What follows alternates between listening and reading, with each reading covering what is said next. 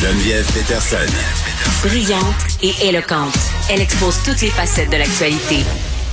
On a parlé beaucoup des problèmes euh, dans le système de santé, de la détresse euh, que vivent euh, certains corps de métier. On a beaucoup parlé des infirmiers, des infirmières. On a beaucoup parlé des préposés aux bénéficiaires. J'ai l'impression que les grands oubliés dans toute cette discussion-là sur le système de la santé et les gens qui y travaillent, ce sont euh, les ambulanciers, les ambulancières, ceux qu'on appelle les paramédics. Et aujourd'hui, ils manifestent pour déplorer euh, leurs conditions de travail. On est avec Jean Gagnon, euh, qui est paramédic chez Urgence Santé et qui est représentant du secteur préhospitalier à la FSSS-CSN. Je leur dirai plus deux fois. Monsieur Gagnon, bonjour. Bonjour.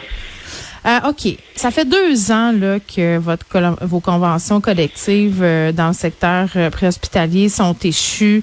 vous attendez toujours une offre du gouvernement à l'heure où on se parle là, qui serait susceptible de répondre aux enjeux. Vous en avez ras-le-bol aujourd'hui. C'est pour ça que vous avez décidé d'agir et de manifester. Effectivement, écoutez, ça fait deux ans que les conventions sont issues. On sait que la négociation du secteur public, euh, lorsqu'elle se produit, le gouvernement euh, ne négocie pas avec les autres groupes. La négociation du secteur public, c'est terminé. Hein. Nous, on vit la mm. pandémie aussi. Là. Bon, euh, il y a eu... Mais plus que jamais plus que jamais. Avant les fêtes, bon, le gouvernement a réglé les CP aussi. là, écoutez, là, c'est assez d'attendre. C'est à notre tour. Et là, on attend que le gouvernement nous fasse des offres pour en arriver à une entente mm. satisfaisante pour les partis. Là, et ça vient pas à bout d'arriver, bien qu'on soit en grève depuis déjà le mois de juin, juillet euh, l'année passée. Ben oui, puis pourquoi euh, pensez-vous que le gouvernement euh, se dépêche pas d'agir? Parce que moi, je vois partout que dans différentes régions du Québec, ça prend du temps à avoir une ambulance. Il y a même un homme qui a perdu la vie parce qu'il a trop attendu longtemps. Je veux dire, vous êtes aux premières loges, vous sauvez des vies, vous faites en sorte qu'il y a des gens qui se ramassent à l'hôpital et qu'on peut sauver. Écoutez, on est les grands oubliés du système. Je vous explique ça rapidement. Là.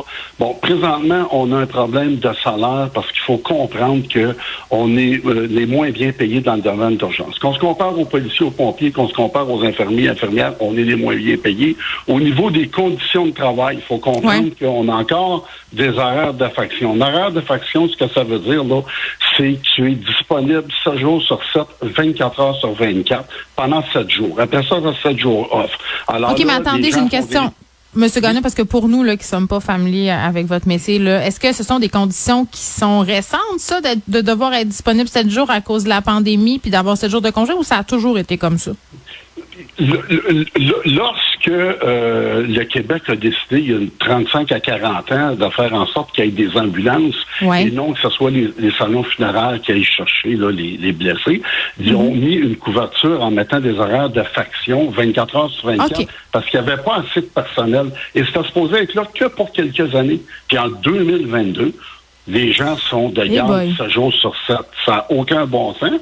Puis de l'autre côté, en même temps, dans tous les grands centres, tous les autres endroits où il y a de la population et des horaires à l'heure, ben, la charge de travail est tellement élevée qu'on finit pas à l'heure. On mange pas, pas à cause qu'on va sauver une vie, mais parce qu'il y a trop d'appels dans la machine.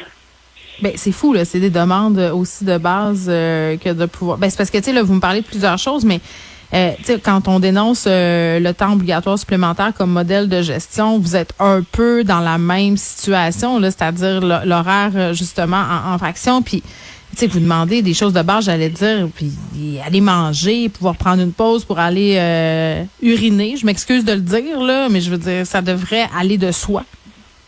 Mais vous savez aussi que euh, les, les ondes d'heure qu'on fait, que ce soit sur un corps à l'heure, quand on défonce 12 heures de travail, là, les gens sont fatigués.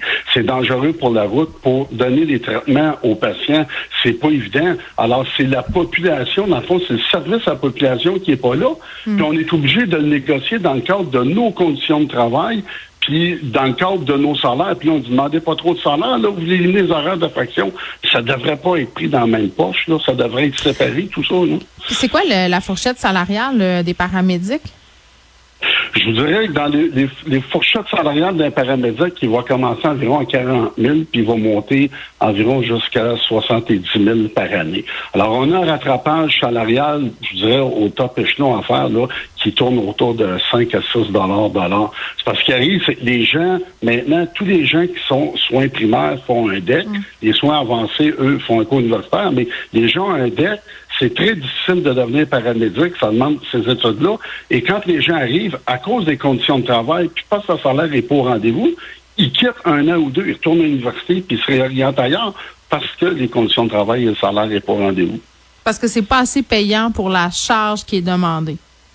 Et pour le travail qu'on fait, c'est pas normal que notre salaire soit pas compétitif avec ce ce qui est rémunéré pour les policiers, les pompiers, les infirmières. Euh, oui, parce que vous voyez des choses aussi, hein. Ça, ça devrait compter dans la rémunération, cet aspect-là c'est qu'on couvre, on couvre les deux aspects du système. On donne des soins dans des conditions climatiques sévères. Dans, on, rentre sur des appels. vous savez, on fait toutes sortes de types d'appels. On rentre dans des situations de crise. Alors, imaginez quand tu n'as pas mangé ou quand tu n'as pas fini à l'heure, mm. puis tu peux pas aller chercher tes enfants à garderie, tu es pris sur un appel à haut risque où, où, ils ont besoin de toute ton attention pour sauver la vie d'une personne, et tu as tout ça en arrière de la tête, ça fonctionne plus. là. On, on dirait qu'on a beau sonner à la porte, là, il n'y a personne qui répond à l'autre bout, on dirait que le gouvernement ne nous entend pas. Et c'est pour ça que ce matin, les gens ont dit, ben là, on va se faire entendre. Alors, on va passer le message. Et là, on mm. espère que le message est reçu par le gouvernement. Ben, on la sent, euh, votre colère, et, elle est justifiée. J'ai l'impression qu'il doit y avoir énormément de détresse hein, parmi euh, les gens qui font votre travail aussi? Je vous, donne un exemple. Présentement, quand si le monde ne rentre pas en temps supplémentaire à certains endroits, les ambulances ne sortent pas sur la route. Et à Montréal, on, exemple, dans la région de mm. Québec, on manque d'ambulances parce que euh, on fait pas de temps supplémentaire le gouvernement vient de donner un incitatif pour pas obliger les gens dans le secteur de la santé, pour pas les obliger à rentrer de force. Ils ont donné un incitatif. Nous, on n'a pas cet incitatif-là. On est obligé de rester de force. Et en plus, notre convention est échue depuis deux ans. Vous comprenez? Ça fonctionne pas, là. Ben certainement que je le comprends et je vous souhaite bonne chance. J'espère que le gouvernement euh, va vous entendre quand même deux ans après et presque 50 ans euh, d'horaire en faction. C'est absolument inconcevable. Merci beaucoup de nous avoir parlé, Jean Gagnon. Merci. Bonne fin de journée. Au revoir.